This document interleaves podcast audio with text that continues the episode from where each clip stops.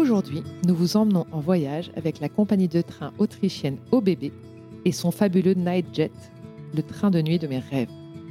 Imaginez vous quitter Paris ou Strasbourg à la nuit tombée et vous vous réveillez doucement en Autriche après un gros dodo sur les rails. En quelques heures, vous voilà dans le centre-ville vibrant de Vienne, prêt à explorer ses cafés charmants et ses rues historiques. Pendant ce green trip en train, vous pouvez aussi faire escale à Salzbourg, la ville de Mozart, à Linz avec sa scène artistique avant-gardiste ou encore à Sankt Pölten, une petite ville géniale et hors des sentiers battus d'Autriche. Alors, si l'idée de voyager de manière confortable, écologique et sans tracas vous séduit, pensez direct au Night Jet d'OBB. Personnellement, j'ai déjà booké une escapade en famille parce que je rêve d'un chocolat viennois après une nuit cosy dans le train. Cet épisode bonus, c'est un condensé de bons plans et d'adresses géniales. Découvrez les meilleurs tips de notre invité qu'il a accepté de partager rien que pour nous, rien que pour vous.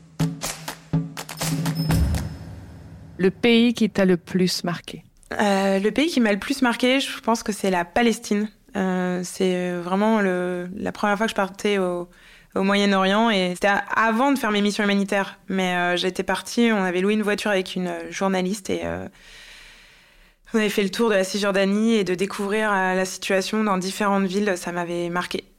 Et la culture, euh, les gens, vraiment euh, un contexte euh, qu'il faut pas oublier. Le pays que tu rêves de découvrir L'Inde. autant l'humanitaire, j'ai coché la case, autant l'Inde, ça fait depuis que j'ai 15 ans que je veux y aller et j'y suis jamais allée. Le peuple ou l'ethnie qui t'a le plus fasciné? Je crois que les Soudanais qui venaient des Nuba Montagnes, donc dans ce que j'ai connu dans le camp de réfugiés au Sud-Soudan, c'était vraiment l'ethnie qui m'a le plus marqué. Les femmes, elles avaient des grands drapés, euh, comme en Inde. euh, c'est des, des personnes euh, très grandes, longilines, euh, avec des sourires. Enfin, bref, faut en parler des heures. La culture que tu as préférée? J'ai adoré la culture au, au Kurdistan, au Kurdistan irakien. euh, ouais, la nourriture, les, les, les tenues traditionnelles. Nos chauffeurs ils venaient en tenue traditionnelle, la musique. Bref, le Kurdistan irakien.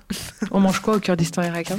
Au Kurdistan irakien, on mange euh, des plats de, de riz avec du poulet. euh, on mange les hum, comment on dit les brochettes d'agneau, euh, les qu'on appelle les kebabs, qui ne sont pas les kebabs d'ici, et tout ce qui est farci, les feuilles de vigne farcies, les choux farcis, enfin plein de choses, hein, des pains cuits dans des grands fours.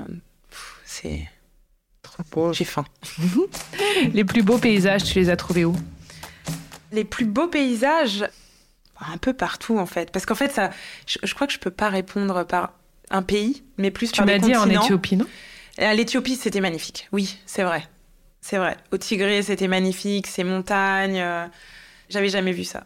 Mais sinon, en général, euh, la, la terre africaine rouge, euh, les montagnes du Kurdistan irakien, enfin, c'est tout est tout est différent et c'est beau.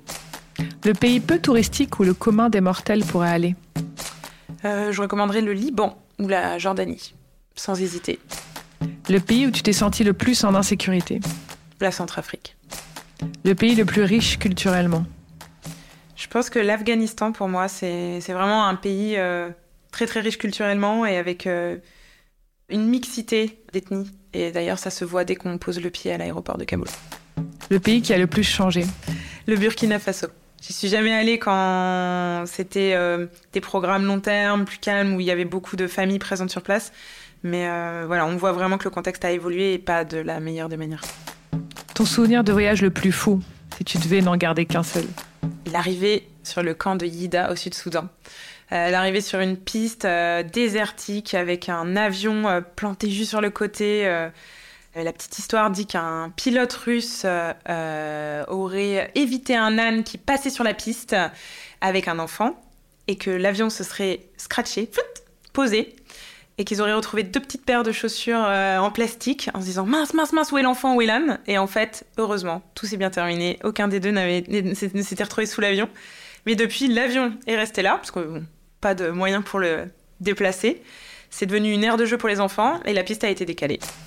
Le pays où tu t'es le plus régalé Alors, c'est en France, à Calais. Euh, j'étais allée euh, sur le camp euh, quand ils avaient rassemblé les 3000 migrants sur la jungle à Calais. Et il y avait un, les Afghans qui avaient ouvert un restaurant dans le camp. Et c'était délicieux. Poulet, riz safrané, crème à la cardamome. Bref, un délice. Merci beaucoup. De rien, merci.